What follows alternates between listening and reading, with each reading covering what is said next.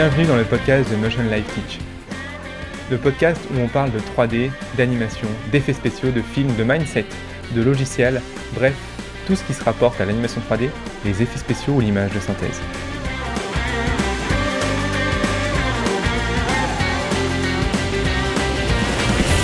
On va parler d'un truc euh, bah, un peu marrant. J'aime bien parler de ça parce que ça, ça remet les gens à leur place et ça, je trouve ça, je trouve ça rigolo. Je t'explique un petit peu le, concept. En gros, il va se passer un truc quand tu vas commencer à faire de l'animation 3D, à, apprendre finalement les concepts du cinéma et ce genre de choses. Et ben forcément, ton niveau dans ce domaine-là va augmenter.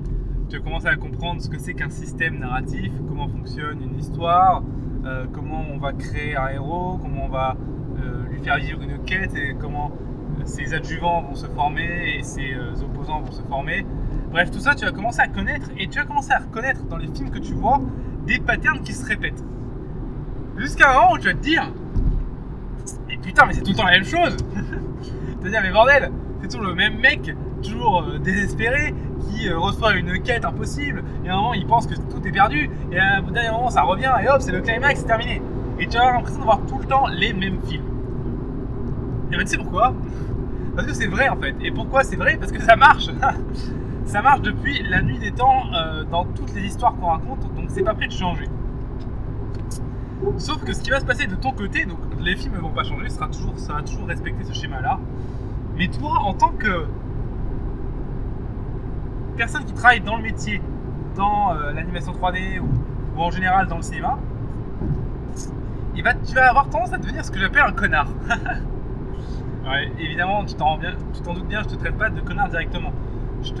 Je te connais pas directement, je suis sûr que tu es quelqu'un d'adorable et de très sympathique. Mais, euh, mais par contre, moi je l'ai été en tout cas à un moment, au début. Ça arrive souvent au début, quand tu commences à, comprendre le truc, tu vois, et ben tu deviens un, un- sacré gros, connard. En tout cas, j'étais un bon gros connard à l'époque. Et euh, pourquoi Parce que je pensais avoir tout compris, et dès que je voyais un film, j'étais le genre de mec à dire Ah ouais, mais c'est déjà fait, c'est tout pareil, euh, c'est trop commercial. euh, et, tu vois que, alors, tu vas la voir, tu l'as peut-être déjà eu. C'est pas grave. Ce qui est important, c'est qu'elle passe assez rapidement. Parce que ces gens qui restent comme ça, ces gens qui pensent qu'ils ont compris le cinéma, compris la 3D, ou compris finalement tout ce qu'ils veulent, et que dès qu'ils vont voir un film ou un machin comme ça, ils te sortent Ah ouais, euh, c'est trop commercial, c'est tout temps pareil, c'était vraiment nul. euh. Ce genre de gens-là, euh, c'est vraiment des gens en fait qui n'ont rien compris. Rien compris. Je l'explique. Oui, ils ont compris peut-être comment fonctionnait un schéma rectangulaire, mais ils n'ont absolument pas compris comment fonctionnait le business du cinéma, et ils ont encore moins compris pourquoi ils avaient un boulot, et c'est ça qui est dommage. Si les films commerciaux fonctionnent, genre un Marvel Avengers bien bourrin, tu vois, si ça, ça fait euh, les meilleures entrées depuis je ne sais quelle année. Si ça, ça marche, bah t'as plutôt intérêt à remercier les gens qui ont fait ça parce que c'est parce que ça, ça marche que t'as du travail aujourd'hui. Donc arrête un peu de faire euh, ton gros connard, c'est commercial, bah oui c'est commercial.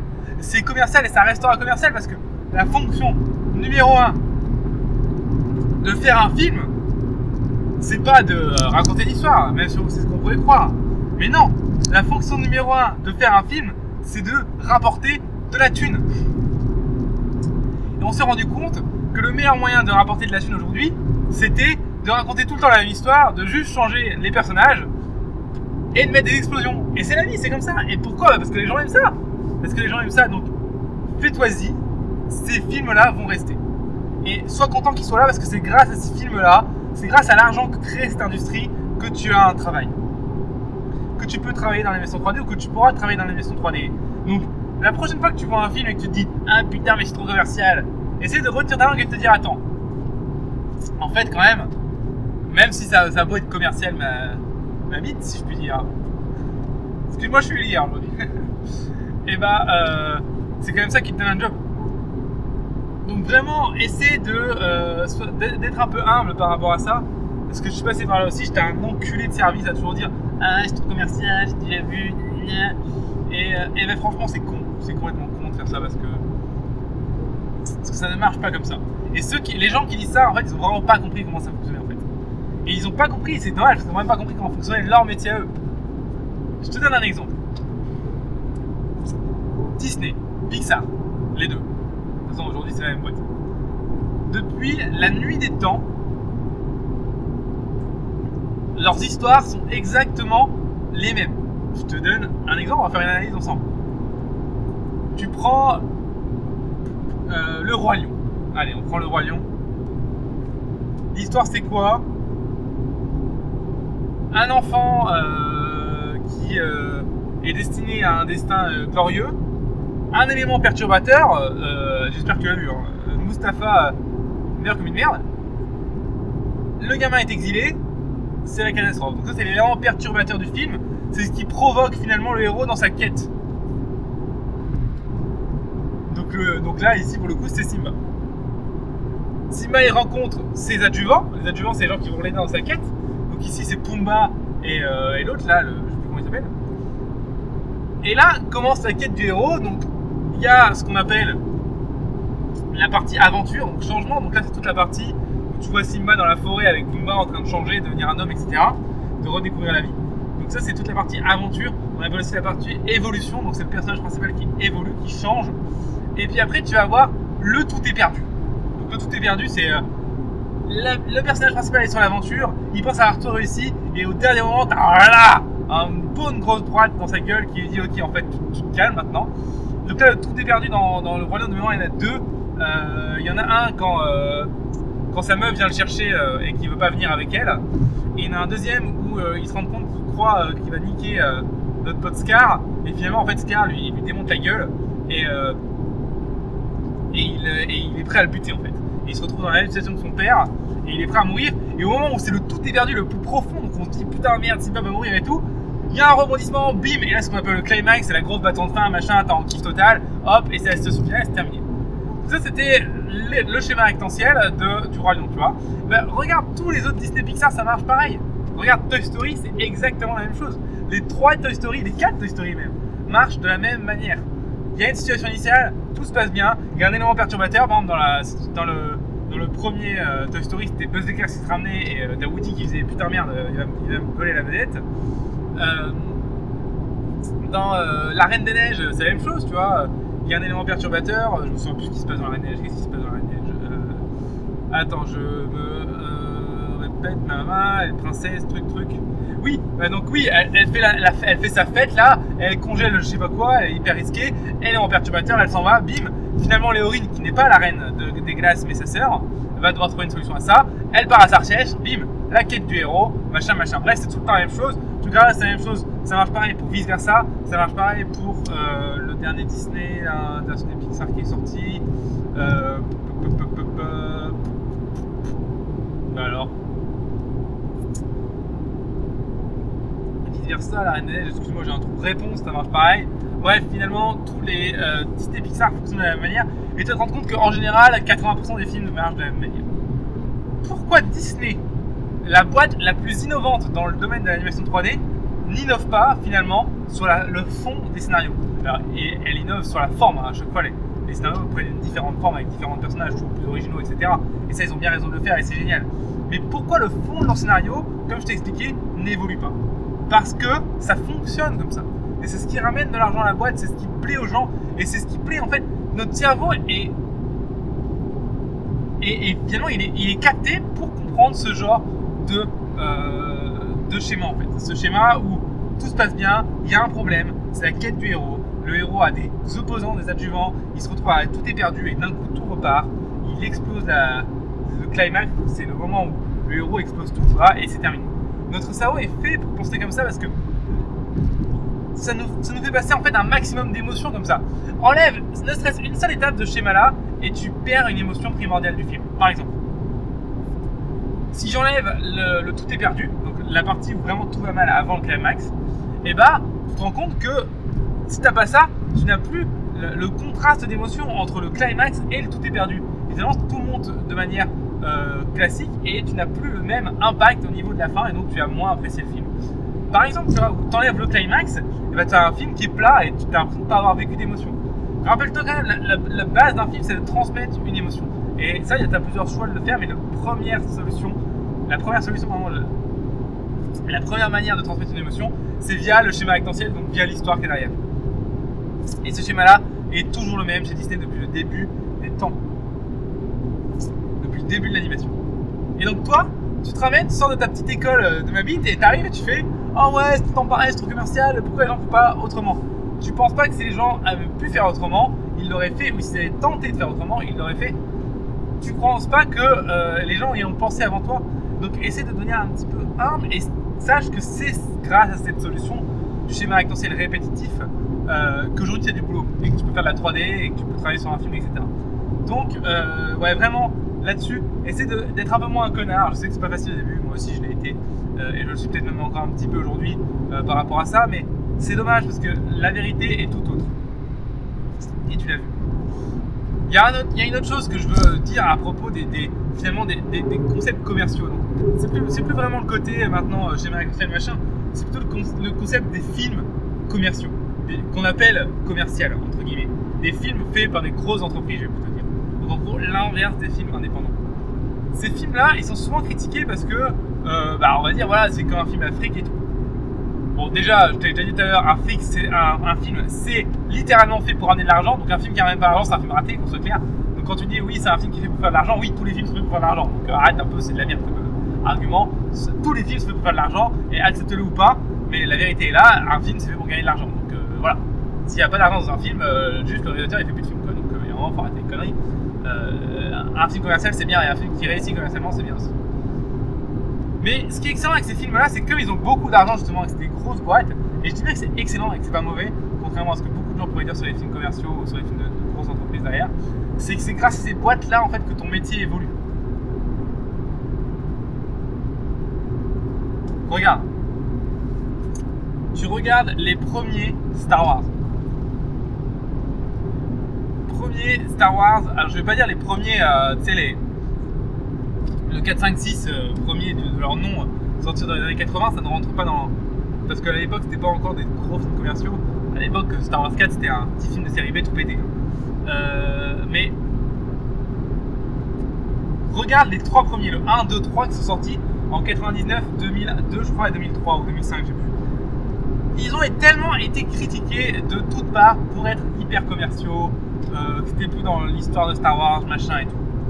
Et pourtant, ces films-là, en termes d'avancée technologique, ils ont fait des trucs de malade. Et la moitié des trucs que tu utilises en post-prod et en 3D aujourd'hui, c'est grâce à eux, quoi. C'est eux qui ont. C'est à, cette époque-là qu'on invente le XR, quoi. Le fucking XR que tu utilises tous les jours en rendu aujourd'hui, c'est eux qui l'inventent. À cette époque-là, c'est ILM qui sort le format open source EXR. Alors, je sais pas s'il est tout directement open source, mais bref c'est grâce à eux que tu peux faire du XR, quoi. Par exemple. Et c'est une technique parmi tant d'autres.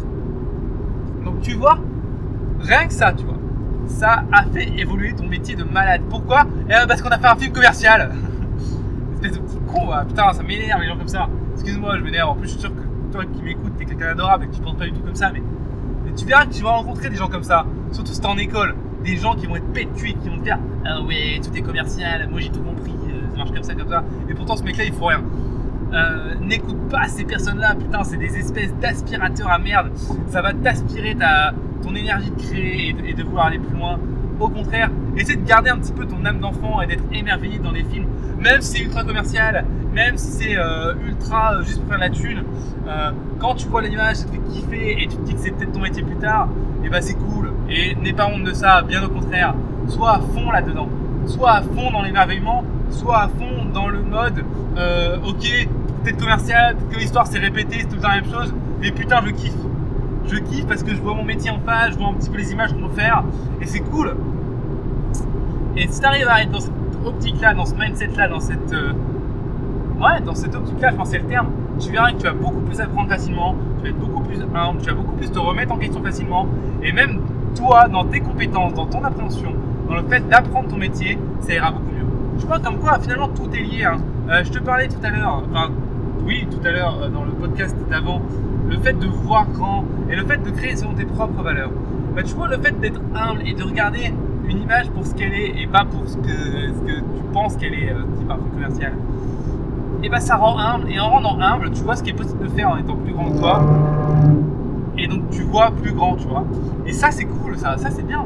C'est bien. Et tu vois, lié, ça marche. Donc fais-le, essaie de. bah voilà, essaie de pas être un connard, quoi, je veux dire, c'est pas, c'est pas si compliqué que ça, si. non, excuse-moi, je, je, peux peut-être paraître en plus un petit peu arrogant en ça, mais. Mais en fait, le truc, c'est que je suis passé par là, quoi. J'ai été un connard comme ça. Euh, et c'était nul, quoi. Et ça servait à rien. Ça servait à rien, si ce n'est. Je disais, ouais, j'ai tout compris, machin. euh, non, moi, je sais faire tous les films. Alors que j'étais complètement à côté de la plaque, quoi. Je savais rien, quoi. Je racontais de la merde. Donc, euh, ne sois pas comme moi. Ne fais pas l'erreur que j'ai faite. Essaie vraiment d'être humble et d'essayer d'apprendre à chaque fois que tu vois un film ou une série ou, même que tu vois un court métrage ou que sais-je, tu vois.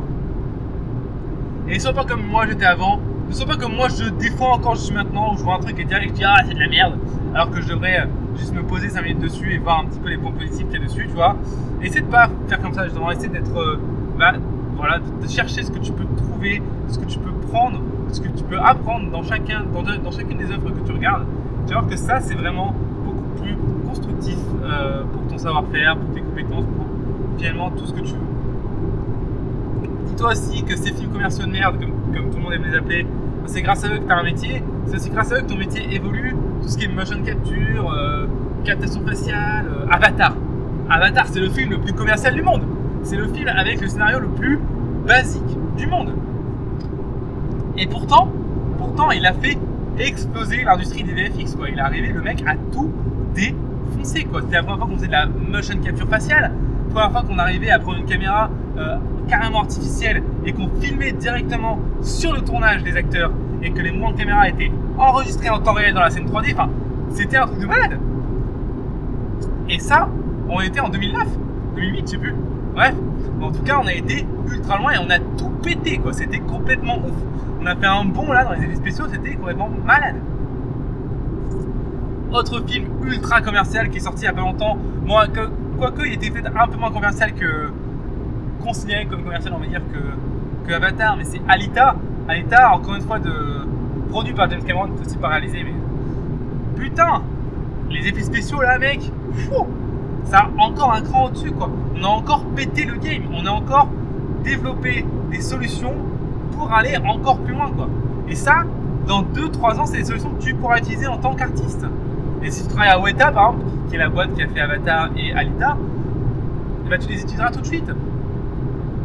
Et ça, c'est parce qu'il y avait de l'argent pour faire un film, qu'on a pu payer des ingénieurs pour développer tel outil, tel outil, te à toi de créer, de raconter ce que tu veux, tu vois. C'est quand même primordial. S'il n'y avait pas tous ces films-là, s'il n'y avait pas tous ces projets qui sont vraiment exceptionnels, tu ne pourrais pas aujourd'hui exercer ton métier. Donc encore une fois, bah voilà, raison de plus pour euh, ravaler un petit peu sa fierté et être un peu plus humble et respecter au moins un minimum ses films, même si tu euh, trouves que c'est tout le temps la même chose. Parce que bah, je sais pas si tu as vu Alita, mais alors Alita, euh, si tu as un peu d'œil en, en image de synthèse, et je pense que tu en as puisque tu écoutes ce podcast, va le voir, c'est vraiment une claque intersidérale. On a, pour l'instant, pour moi, on n'a pas encore fait mieux en termes de personnages intégrés à la prise de vue réelle. C'est vraiment complètement ouf. Euh, pour te donner une petite idée, allez, j'ai- partagé sur mon LinkedIn il n'y a pas longtemps, tu pourras aller voir si tu veux. Mon LinkedIn, c'est Romain Gilliot. Euh, c'est en fait, c'est y penser qui va visiter le, le studio de Weta Digital et euh, il l'interview. Le mec qui s'est occupé euh, des yeux du personnage. Dis, ouais, les yeux, euh, c'est bon, quoi. on ne parle plus euh, de blend shape, terminé, quoi. les iris, elles bougent et réglé. En fait, non. En fait, les yeux de Alita dans, bah, dans Alita, justement, euh, les fibres de la, de la rétine et, de, et, de, et de son œil en entier, en fait, alors je sais plus le nom du reste des morceaux de l'œil, de l'iris, voilà, pardon, ont été simulés.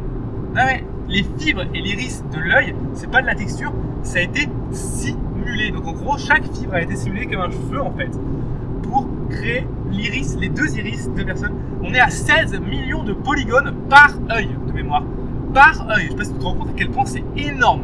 Toi, dans ta scène, t'as 8 millions de polygones, ça rame de ouf. Eux, ils étaient à 16 millions de polygones simulés. C'est pas du blend shape, hein. c'est simulé par œil. Je sais pas si tu te rends compte à quel point c'est monstrueux. Et bah ça, sans un film comme ça, on n'aurait jamais pu faire ça, tu vois. Et d'ici 4-5 ans, et bah cette technique-là de simulation d'iris, tu verras qu'elle sera dans tous les studios, les petits studios, dans tous les logiciels de base. Pourquoi? Parce que Weta, c'est avec de l'argent, ils ont fait un film de ouf, et euh, oh, parce qu'il y avait des producteurs derrière, parce qu'il y avait un film commercial derrière, parce qu'il y avait de l'argent qui est rentré derrière, bah, ils ont pu faire ce genre de travail. Sans ça, ça n'aurait pas été possible. Sans ça, on n'aurait pas toutes les avancées technologiques qu'on a aujourd'hui. Allez, je reprends un, autre exemple, histoire d'aller encore plus loin et de vraiment d'expliquer mon propos. J'ai vu il y a pas longtemps le Roi Lion, le, remake de Disney. Et là, j'entends déjà tous les gens dire Ah, mais c'est trop de la merde, c'est exactement la même histoire, c'est complètement con, pourquoi on fait ça? C'est commercial Je l'ai entendu, je pense que là, 80% des gens à qui j'ai parlé m'a dit ça. Eh bah, mec, c'est tout vrai. Oui, c'est totalement vrai. C'est totalement commercial. Mais en fait, si tu vas voir ce film de plus près, à quoi il sert? Si tu réfléchis 5 minutes, quelle est la cible aujourd'hui de Disney? Disney aujourd'hui, ils veulent toucher les enfants. Et les enfants aujourd'hui, qu'est-ce qu'ils voient à longueur de journée? Des écrans. Des écrans avec des belles images, des trucs en 3D, des trucs bien faits et tout. Et s'ils veulent que leur dessin animé soit vu par des enfants, et bah le Roi Lion des années 90, bah c'est moche pour un enfant, il regarde pas. D'accord? Il perd, il perd son charme. Le fait d'avoir refait Roi Lion en 3D ultra réaliste, parce que je te dis que c'est ultra réaliste, parce qu'en vrai, moi je te promets, tu mets des plans, on pourrait croire que c'est un documentaire animalier. C'est aussi, il y a un level, on en reparlera juste après du, niveau technique du Roi Lion. Bref. Et, et ben le gamin, tout de suite, il, y a tout un, un process qui est différent, tu vois. Quand on était sur un dessin animé en 1990, le, le gamin, il se, il se projetait en tant que personnage dans le. Enfin, il y avait une, identification au personnage qui était dessiné. Alors que là, c'est tellement réaliste que tu vois que c'est des animaux. Tu vois que c'est vraiment des animaux. Donc, c'est ultra réaliste. Ils ont fait un remake de leur film pour les enfants d'aujourd'hui et pour les parents d'aujourd'hui aussi, pour que les parents puissent revoir un classique en fait, mais différemment donc tu te doutes bien qu'il y, avait du monde et ça a marché de ouf et ça a rapporté une thune de ouf. Bah ouais, normal, c'est fait pour, hein, c'est construit pour.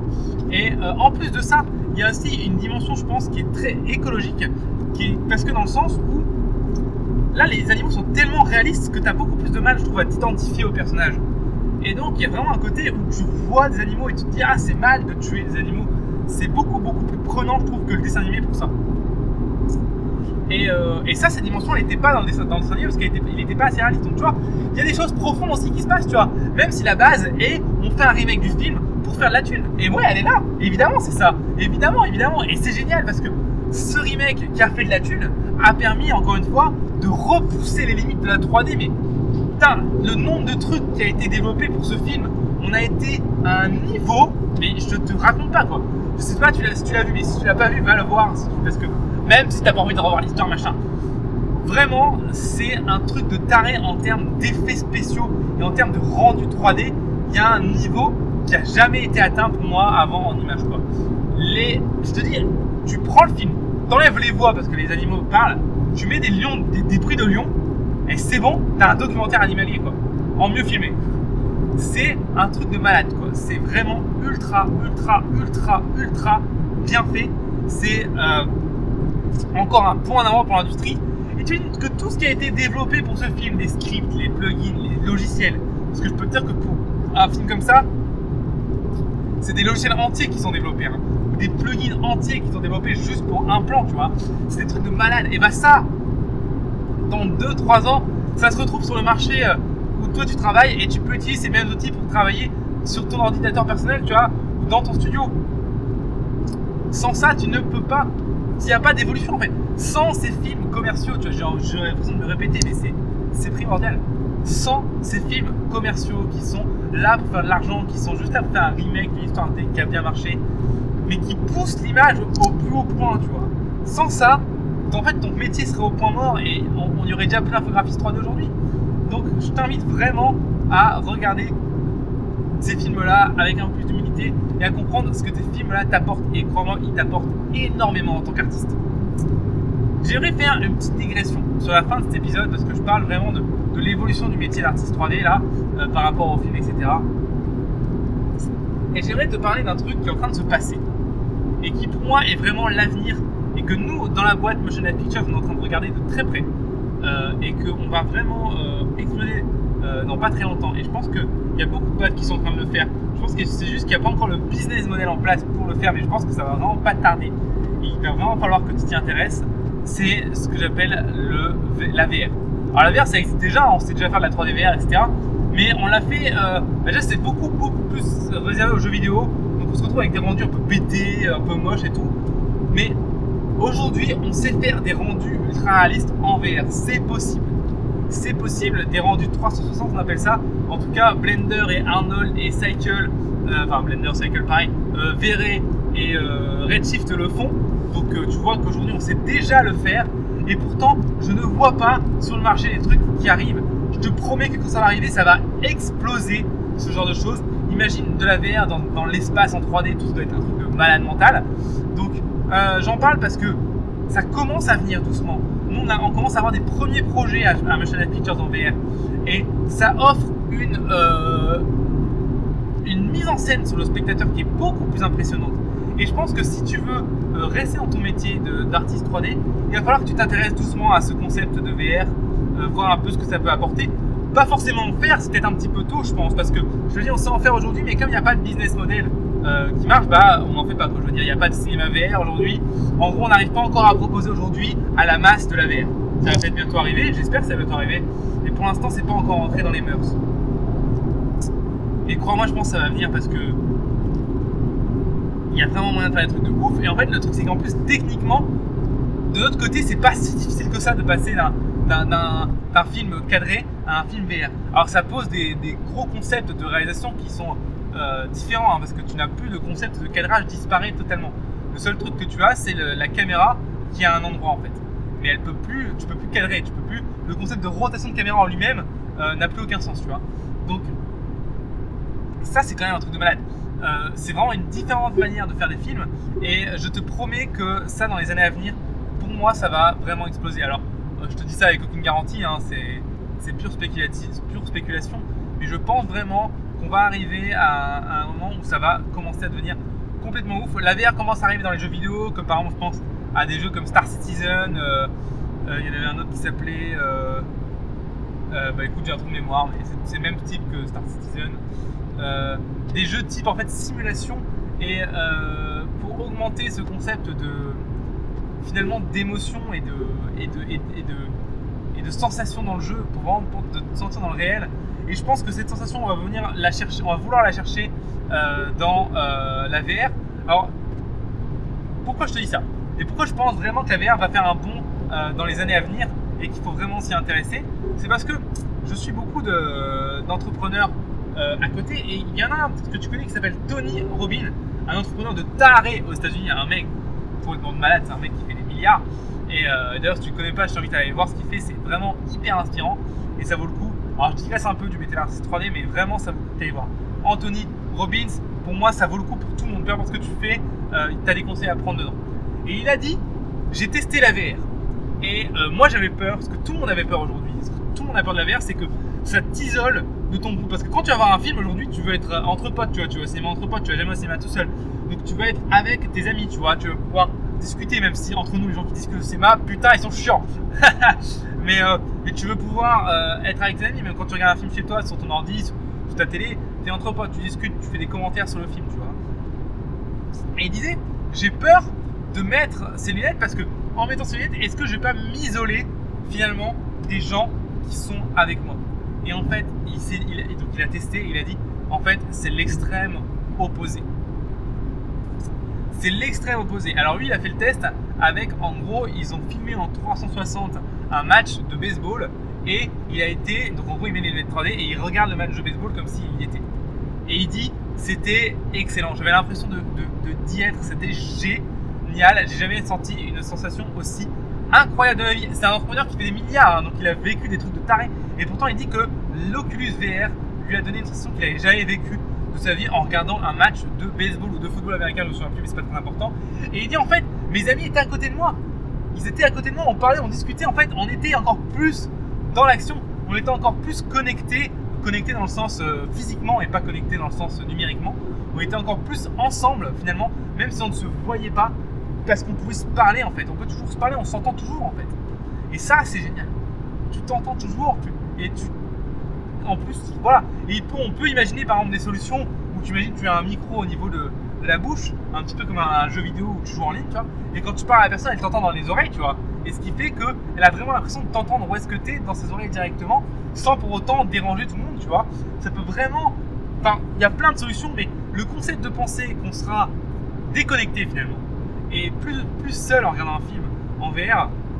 Pour moi, c'est un concept qui est totalement faux et c'est une peur qui est infondée. Euh, pour, bah, déjà pour le témoignage que je viens de t'exprimer, après un témoignage ça vaut rien, mais aussi parce que rien que par exemple la, solution que je viens de te proposer, c'est une proposition parmi tant d'autres. Donc tu vois, ça peut vraiment être euh, excellent. Sache aussi que si tu veux devenir entrepreneur dans la 3D, sache que la VR est en train d'exploser dans tout ce qui est euh, dans tout ce qui est prototype, prototype de maison, prototype de machine, prototype de bref tout ce qui est en fait création de produits entreprise et que toi tu vas pouvoir faire des prototypes en 3D. Ben, ça avec de la VR, ça permet aux clients de se rendre compte directement à quoi il ressemble, de pouvoir tourner autour, etc. C'est un truc de malade. Donc déjà, premier axe d'amélioration dans la 3D, la VR, il faut que tu t'y intéresses. Je pense que c'est primordial. Le deuxième axe d'amélioration sur lequel il faut que tu te penches, c'est la release. Ah, je crois que je vais faire un, je pense que je vais carrément faire un podcast carrément dessus parce que ça me, ça me, je vais en parler rapidement, mais je vais, euh, mais dans le prochain podcast, je vais parler que de ça. La release de Blender 2.8 qui est sortie et qui offre surtout, notamment, le moteur de rendu Eevee qui est un moteur de rendu temps réel. Qu'est-ce que le moteur de rendu temps réel va t'apporter? Ben, On est en train d'amener l'avantage du jeu vidéo au cinéma. Toutes les contraintes qu'on avait au jeu vidéo sont en train de disparaître et en train d'avoir des temps de rendu qui vont se rapprocher du temps réel. C'est déjà le cas aujourd'hui, donc c'est incroyable, hein, c'est un truc de taré, hein, pour soit clair, c'est ouf. Et ça va aussi révolutionner euh, l'industrie. Ce qu'il faut savoir que ce que je te parlais avec la VR par exemple, la VR pour avoir des bonnes images, c'est minimum 4K de rendu, voire 8K, tu vois. Et encore 8K, c'est déjà pixelisé, tu vois. Donc c'est un petit peu compliqué. 8K de rendu, c'est très long. Par contre, imagine 8K de rendu avec un moteur de rendu temps réel type Eevee sur Blender, et bah tu n'as plus ce problème-là. Et là, tout de suite, ça devient beaucoup plus intéressant. Donc tu vois qu'il y a des choses qui sont en train de se passer très, très intéressantes et des choses sur lesquelles, à ta place, moi je me renseignerai parce que ça va vraiment faire péter le truc. Là, dans pas très longtemps, je vais faire un, podcast que sur ça, un podcast sur Blender 2.8, pourquoi il est sorti, qu'est-ce qu'il apporte? J'ai déjà fait des vidéos dessus, mais je vais vraiment revenir sur à quel point c'est une majeure breakthrough, comme ils appellent ça les Anglais, donc un, un, truc qui défonce tout en fait, un breakthrough, c'est-à-dire passer à travers, tu vois. Donc c'est un truc qui passe à travers une mise à jour majeure d'un du logiciel, du logiciel Blender, mais aussi de l'industrie des VFX en général.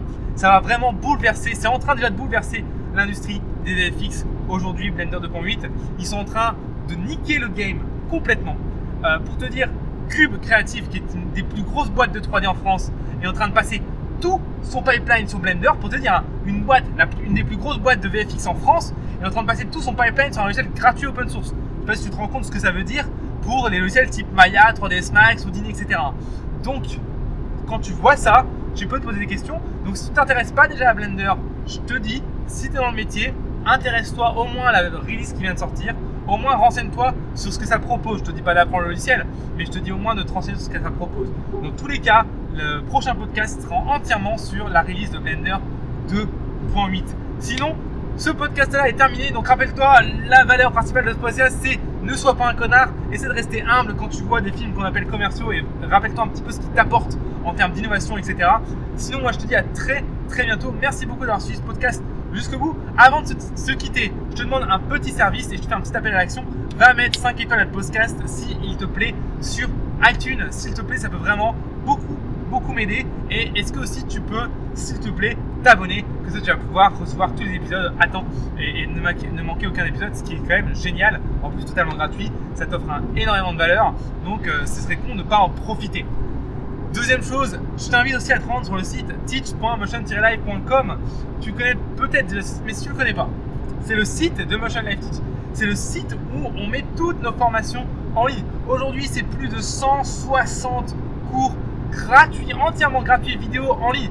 Des cours où, contrairement à ce podcast, on voit le logiciel, tu vois. On ouvre Blender, on ouvre Maya, on ouvre euh, Substance, on ouvre ZBrush, on partage l'écran avec toi et bim, pendant une heure, on te fait un tuto voilà, gratuitement, on t'explique les bases de logiciel. Bref, on t'apprend le métier en dur, techniquement parlant. Donc ça vaut le coup, c'est totalement gratuit. Donc rends-toi sur teachpromotion-live.com et tu vois que tu pourras t'abonner sur ce site. Fais-le. Pourquoi fais-le Parce que quand tu t'abonnes sur teachpromotion-live.com, ça te donne énormément d'avantages. Premier avantage, tu vas recevoir par mail deux fois par semaine les nouveaux cours gratuits qui sortent deux fois par semaine un nouveau cours gratuit qui sort et les cours se suivent. Donc ça te permet de ne rien manquer et crois-moi, le fait d'apprendre comme ça de manière continue, c'est la meilleure manière d'apprendre. Deuxième chose que je te propose sur ce site, c'est une fois que tu es abonné, ça va te permettre de télécharger tous les fichiers qui sont utilisés dans les cours, tu vois. Ça veut dire que tu as un fichier qui est utilisé dans un cours. Toi, tu as une erreur dans ton fichier, tu télécharges le fichier, tu compares et tout de suite tu trouves ton erreur. Bref, c'est un gain de temps monumental et encore une fois, c'est totalement gratuit. Gratuit, pardon. Troisième chose que je t'offre et que j'offre à tous les abonnés, c'est que je offre à mes abonnés un contenu inédit régulièrement tous les mois à peu près, ou tous les deux mois, tout dépend de la charge de travail que j'ai. Et oui, malheureusement, ça dépend un petit peu de moi. J'offre à mes abonnés un contenu inédit. Par exemple, il y a ça un mois et demi, j'ai offert à mes abonnés une formation de 7 jours entièrement gratuite. 7 jours de cours, une heure par jour de cours. Et c'était entièrement gratuit pour les abonnés. Donc tu vois, et ça c'est que les abonnés qui l'avaient. Donc ça vaut le coup et encore une fois ça reste totalement gratuit donc ça vaut vraiment le coup de t'abonner. Voilà, j'espère te retrouver parmi les abonnés Motion Life Teach et te retrouver parmi la communauté. Moi sinon je te dis merci d'avoir de m'avoir suivi jusqu'au bout de ce long podcast. Et je te dis à très très bientôt pour qu'on parle de Blender 2.8 sur le podcast de Motion Teach. Salut, merci beaucoup, ciao